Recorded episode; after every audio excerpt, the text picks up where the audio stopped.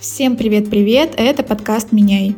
Меня зовут Настя Мизерева, я веду образовательные блоги врачей и обожаю изучать все про мозг и психику человека. С помощью этих знаний я пытаюсь выяснить, как реализовать себя и избавиться от страха перемен. В мой подкаст приходят классные гости. Некоторые уже реализовались как специалисты, а некоторые еще в начале пути, но полны энтузиазма и идей. В каждом выпуске мы приходим к одному и тому же выводу. Меняться круто и никогда не поздно. Давай с нами.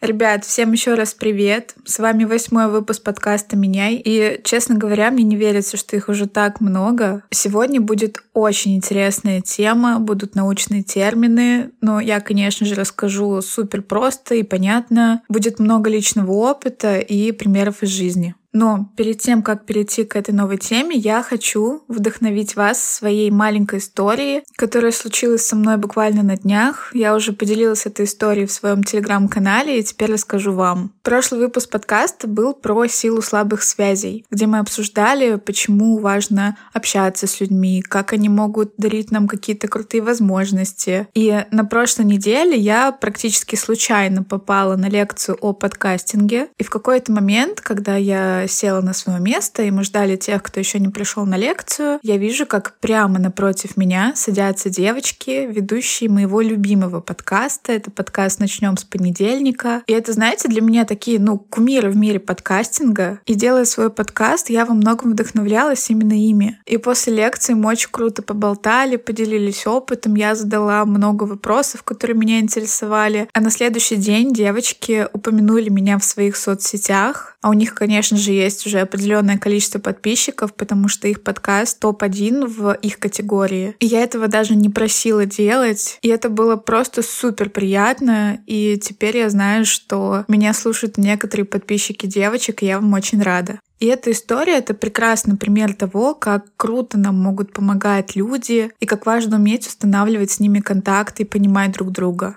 И сегодняшняя тема как раз-таки о том, как мы можем лучше понимать других людей. Мы поговорим про эмпатию, и пока такое загадочное словосочетание «зеркальные нейроны». Но мы, конечно же, не пугаемся, и сейчас совсем разберемся. Итак, о чем будет этот выпуск? Мы поговорим о том, что такое эмпатия и при чем тут зеркальные нейроны. Почему эмпатия очень важна с точки зрения эволюции? Что можно о вас сказать, если вы непроизвольно зеваете в ответ на зевок другого человека? Как развитый навык эмпатии помогает быть более успешным в профессиональном плане? И что делать, если у вас слишком высокий уровень эмпатии? Давайте разбираться. Было ли у вас такое, что вы видите, как кто-то, например, ест лимон, и как будто бы сами начинаете ощущать вот эту вот кислоту во рту? Или было ли у вас такое, что вы видите, как кто-то ударяется мизинчиком о дурацкую ножку дивана, и как будто вместе с человеком чувствуете эту адскую боль? Я даже пока говорю это, мне уже стало больно. Если вам знакомы эти ощущения, то, вероятно, вы понимаете, что такое эмпатия. Но давайте обсудим тему более научным языком. Итак, если коротко, то эмпатия — это способность понимать эмоциональное состояние другого человека. Эмпатическая система дает возможность нам проживать ощущения, которые мы наблюдаем у других, как бы пропуская эти ощущения через себя и свое тело. Но зачем же нам, как биологическому виду, быть эмпатичными? Чтобы разобраться с этим вопросом, я предлагаю обсудить это страшное словосочетание «зеркальные нейроны». На самом деле это очень классная штука. Я пересмотрела много лекций нейрофизиолога Вячеслава Дубынина, про которого я часто упоминаю у себя в подкасте. И вот что я поняла. В нашем прекрасном мозгу есть такие специальные клетки, которые называются зеркальными нейронами. И они отвечают за повторение эмоций, и на самом деле не только эмоций, а еще и движений. Есть два типа таких нейронов. Один нужен для того, чтобы мы могли повторять мышечную активность за кем-то другим и учиться, наблюдая за его движениями. Такие двигательные нейроны расположены в лобной доле нашего мозга. И очень простой пример, который тут сразу хочется привести, это если младенцу показать язык, то он, скорее всего, покажет язык вам в ответ. И это тоже заслуга зеркальных нейронов. Ведь этот младенец еще почти ничего не умеет. Он не видит себя в зеркале в этот момент, чтобы как-то потренироваться, как это сделать. Но все-таки у него это получается. Еще один пример тоже с младенцем. Это если один младенец начинает плакать, и в комнате находится еще один малыш, то он тоже, скорее всего, начнет плакать. По той же схеме стая рыб умеет двигаться абсолютно синхронно, или птицы синхронно летят в нужном направлении. Все это тоже работает работа зеркальных нейронов. Если вернуться, к примеру, с мизинчиком, можно сказать, что у нас, по сути, происходит заражение сенсомоторным состоянием другого человека. То есть вы видите, как кто-то испытывает боль, и в вашей сенсорной коре, куда приходят сигналы от вашего собственного пальца, возникает такое же воображаемое ощущение боли. Далее второй тип нейронов расположен в височной коре и нашей любимой амигдале. Конечно же, куда без нее. Напоминаю, что амигдала или миндалина — это участок мозга, который во многом отвечает за наши эмоции. И этот тип зеркальных нейронов как раз-таки про эмпатию и сострадание. И тут очень интересное замечание. Оказывается, что наш мозг по своей природе можно назвать таким альтруистом. То есть у нас есть потребность в том, чтобы сопереживать другим, и на самом деле это достаточно логично. Если у стаи одна эмоция, то ей намного проще выжить. Либо мы все вместе боимся, убегаем от хищника, либо мы все радуемся тому, что убили очередного мамонта. И общность стаи — это очень важно. Стоит сказать, что исследования в этой области начали проводиться на самом деле совсем недавно, в начале 90-х, и открыл зеркальные нейроны нейробиолог Джакомо Рицалатти. А вот нейрофизиолог Павел Симонов провел на тему эмпатии очень интересный эксперимент. К сожалению, эксперимент опять был на бедных крысках. В чем была суть? Представьте, что у вас есть ящик, и в ящике есть два отсека. Один светлый, второй темный. И между этими отсеками можно перемещаться. И если посадить крысу в светлый отсек, то она сразу же перебежит в темную часть, потому что на свету ей неуютно, она любит жить в норке и в темноте. Но есть еще одно уточнение, что пол темного отсека — это на самом деле такая специальная педаль, и когда туда входит крыса, животное в соседней клетке начинает бить током. И, соответственно, крыса, которую ударила током, начинает пищать и выдавать такие панические сигналы. И тут вам вопрос, что бы вы стали делать в этой ситуации. Но оказывается, по результатам эксперимента, три четверти крыс выходят из темного отсека и сидят на свету, лишь бы их сородичам не было больно. Да, это очень неприятно, это может быть противно, но негативные эмоции, которые они испытывают от страдания товарища, перевешивают. И это на самом деле называется альтруизмом. Но также есть еще 25% крыс, которые будут продолжать сидеть в темноте и не обращать никакого внимания на боль своих сородичей. И таких крыс можно назвать эгоистами. На самом деле с людьми все точно так же. У более эмпатичных людей, можно сказать, гиперактивная система зеркальных нейронов. И такие люди больше плачут над фильмами, жалеют бездомных кошечек и собачек, очень хорошо понимают чувства других людей. А более нарциссические люди могут иметь дефицит эмпатии. Тут, кстати, хочется подчеркнуть, что полное отсутствие эмпатии может говорить о серьезных расстройствах психики, например, у психопатов или каких-то маньяков из-за нарушения нормальной деятельности тех отделов мозга, которые отвечают за эмпатию, просто не возникает ни сочувствия, ни переживания относительно страдания других людей. И поэтому они, по сути, не могут остановить свою агрессию. У них просто нет в голове понятия морали. Но если у вас с эмпатией все хорошо, то вот эта вот способность подмечать несчастье других тоже очень эволюционно оправданная черта. Если человеку, за которым мы наблюдаем, стало больно от того, что он условно коснулся рукой плиты, то мы, скорее всего, посмотрим на него, увидим, как ему неприятно, и не будем делать так же. То есть мы учимся такому нужному чувству страха с помощью простого наблюдения. И почувствовать боль другого человека намного эффективнее, чем просто знать про эту боль. Это очень классная мысль, которую я взяла из огромной и очень интересной книги нейробиолога Роберта Сапольски. Книга называется «Биология добра и зла». Я ее обязательно продублирую в телеграм-канале. Итак, как же понять, что у вас все хорошо с эмпатией? Во-первых, казалось бы, шуточный пункт, который мне сразу же приходит в голову, это то, что часто говорят, что если ты зеваешь в ответ на зевок другого человека, то ты умеешь сострадать. Я такое, по крайней мере, очень часто слышала с детства. И теперь мы с вами понимаем, почему так говорят, потому что все это работа зеркальных нейронов. Ну и далее более серьезные показатели. Первое это то, что вы умеете считывать эмоции другого человека, даже не разговаривая с ним, и начинаете испытывать те же самые эмоции. Кто-то их может испытывать в течение длительного времени, кто-то может их на себя перенять и потом быстро отстраниться, но суть в том, что вы их как будто чувствуете на себе.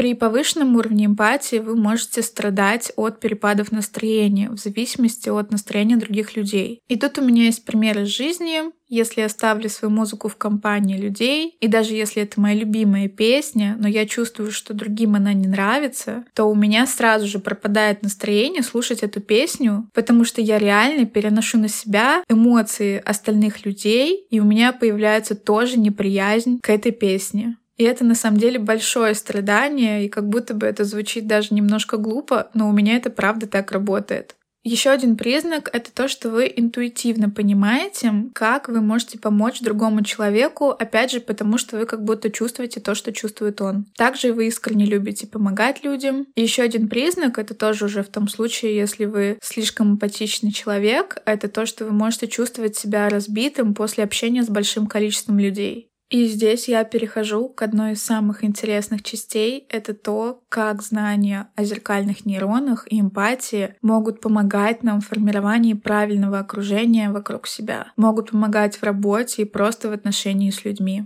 Давайте начнем с окружения. Во-первых, это еще один повод обсудить, почему так важно выбирать себе в ближний круг правильных людей. Чем ближе и чем важнее вам человек, тем сильнее будет интенсивность настройки зеркальных нейронов в отношении этих людей, и, соответственно, тем сильнее вы реагируете на чужие эмоции. От того, с кем мы общаемся и взаимодействуем на ежедневной основе, с кем мы работаем, зависит наш уровень жизненной энергии, наш настрой, наше отношение к жизни. И очень важно выбирать себе правильных, скажем так, авторитетных людей или людей, на которых мы равняемся, потому что мы, грубо говоря, учимся их поведению. И правильный выбор таких жизненных учителей может либо сильно приближать, либо сильно отдалять от наших целей. И как и во многих прошлых выпусках, мы возвращаемся к тому, что очень важно окружать себя единомышленниками, которые будут разделять наши ценности. И подтверждение тому мой пример в начале выпуска с лекции подкастеров. Еще есть очень классное исследование, я узнала о нем буквально неделю назад, о том, что к людям со схожими проблемами или жизненными ситуациями у нас авансом появляется больше доверия. И все это тоже работа зеркальных нейронов. Мы становимся ближе на эмоциональном уровне с этими людьми. То есть, условно, если я знаю, что кто-то, например, перенес такое же заболевание, как перенесла я, или был в какой-то тяжелой или не обязательно тяжелой ситуации, в которой я была тоже, то я сразу чувствую чувствую какую-то общность с этим человеком. И это приводит к еще одной мысли, что не надо пытаться быть идеальным для других. Нас привлекают друг в друге как раз-таки наши неидеальные стороны. И хороший контакт с людьми — это еще и про то, чтобы иметь смелость предъявлять свои изъяны. И мне эта мысль на самом деле очень нравится.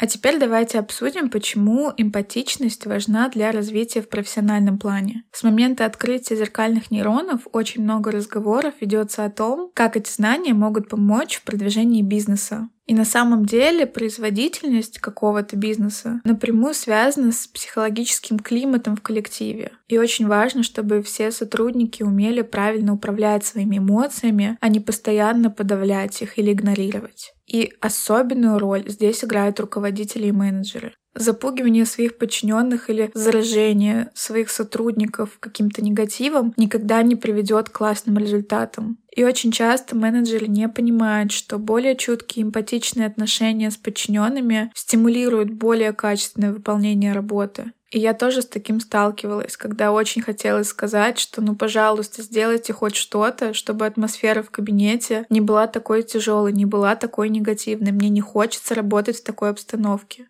А представьте, если вы работаете в open space, и у вас постоянно витает вот эта вот атмосфера негатива, которая в большинстве своем может исходить от самого руководителя. Важно помнить, что лидерство — это эмоциональное воздействие на подчиненных, и гораздо лучше быть не впереди всей команды, а внутри нее. И хороший гибкий лидер не старается всеми силами сохранить власть. Он дает мотивацию своей команде и поощряет к активному поведению каждого члена команды, а не давит ее своим авторитетом. И тут очень важно выстраивать доверительные отношения в коллективе, что иногда может быть очень тяжелой задачей. Если отвлечься от темы бизнеса, то мне сразу вспоминаются такие более простые примеры. Это в какие места в Питере я люблю чаще всего ходить. Я уже не раз говорила, что я хожу туда, где я чувствую, что в коллективе царит доверие, позитив и добрые отношения как друг к другу, так и к клиентам. И ты чувствуешь, что ты попадаешь в очень классную обстановку. Здесь я говорю про кафе, про книжный, где я люблю работать, про какие-то студии и так далее.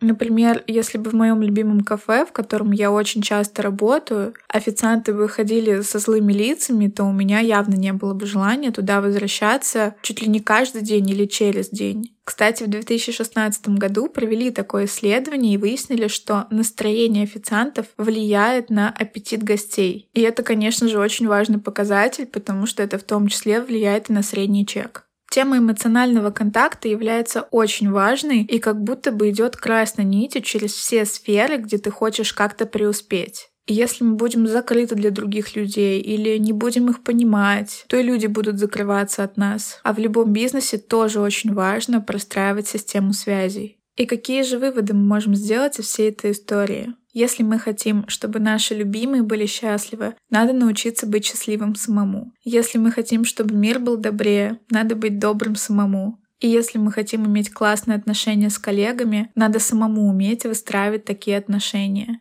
И когда люди осознают силу и влияние эмоций на свое поведение, это улучшает как и их жизнь, так и жизнь тех, кто с ними рядом.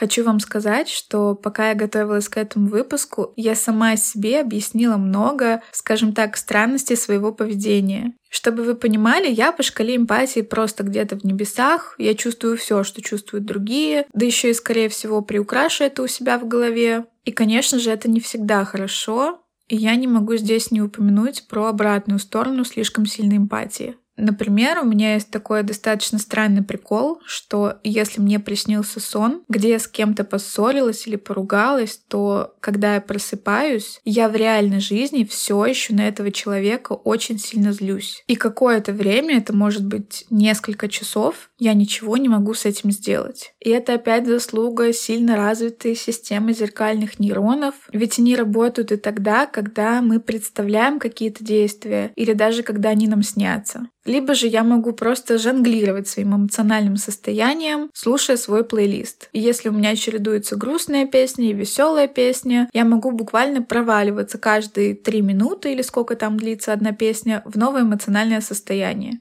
Также на меня сильно влияет настроение людей, которые рядом со мной. Я очень расстраиваюсь, если вижу собачек или котят на улице. И я даже как-то притащила домой кота и очень долго искала, куда его пристроить. Но я ничего не могла с собой поделать. И, возможно, со стороны это выглядит мило, но вспомните, как вам эмоционально тяжело после просмотра фильма «Хатика». А теперь представьте, что у вас такой хатика по сто раз на дню, потому что вы буквально утопаете в эмоциях других людей. И на самом деле этим выпуском я хочу осветить еще одну очень важную для меня тему. Я бы даже назвала это одной из миссий моего подкаста. И мысль, которую я хочу донести, это то, что все люди очень разные. Кто-то переживает огромное количество эмоций в течение дня, а кому-то этого просто не понять. Ни первых, ни вторых нельзя назвать плохими или какими-то не такими. Мы просто разные, и давайте с этим знанием мы будем добрее друг другу. И если вы тоже очень эмпатичный человек, перешлите этот подкаст своему не такому эмпатичному другу. Попробуйте объяснить, как вы воспринимаете этот мир, что к вашим чувствам надо иногда быть более бережным. И что же делать, если вы страдаете от слишком сильно развитой системы сопереживания? Во-первых, я в телеграм-канал сегодня, сегодня это день выхода подкаста, скину тест на определение уровня эмпатии. Ссылка на телеграм-канал будет в описании к подкасту. И давайте мы все вместе проверим, какой результат получится. Я уже прошла тестов 5, и каждый мне говорит, что я супер-мега эмпатичная. Во-вторых, если вы узнали, что вы правда очень сопереживающий человек, то вам очень важно думать о том, как защититься от того дискомфорта, который по сути не является вашим собственным. Да, вы можете заботиться о ком-то, но не погружаться с головой в его состояние. И это все про расставление личных границ. Очень важно не переносить на себя ответственность за жизнь других людей. Надо учиться говорить «нет», уметь проводить время с самим собой, потому что иногда вы просто очень устаете от толпы. И, конечно же, очень важно проанализировать свой круг общения. Чтобы сохранить свои ресурсы, нельзя расплескивать всю энергию на других, даже если это очень близкие вам люди. Если мы ставим такие границы своей эмпатичности, то мы остаемся цельными и не делим себя на кусочки между всеми вокруг. Так что же такое эмпатия? Это суперсила или наоборот слабость? Я считаю, что это очень крутой навык, которым просто важно уметь управлять. Мне эмпатия помогает понимать своих друзей, помогает делать этот подкаст, помогает поддерживать людей и верить в них. И, возможно, потому что я умею искренне сопереживать и погружаться в проблемы и мысли других людей, вы слушаете сейчас мой голос в своих наушниках. А еще, возможно, поэтому уже несколько моих слушателей и моих друзей сказали мне, что ощутили через этот подкаст поддержку и вдохновение и решились на важные перемены в жизни. Кто-то ушел с нелюбимой работы, кто-то начал искать новую работу, кто-то наконец-то записался на танцы, а кто-то вспомнил про свою давнюю мечту и начал ее реализовывать. И в таком контексте эмпатия — это точно суперсила, которой я очень горжусь и советую вам ей гордиться. И обычно в конце выпуска я предлагаю вам какое-то задание по текущей теме, но сегодня просто скажу. Давайте будем стараться понимать друг друга, создавать своим поведением ту атмосферу, которую мы хотим видеть от других, и просто быть добрее. И, конечно же, я желаю каждому из вас уже сегодня, после прослушивания этого подкаста, сделать один маленький шаг навстречу классным переменам в вашей жизни.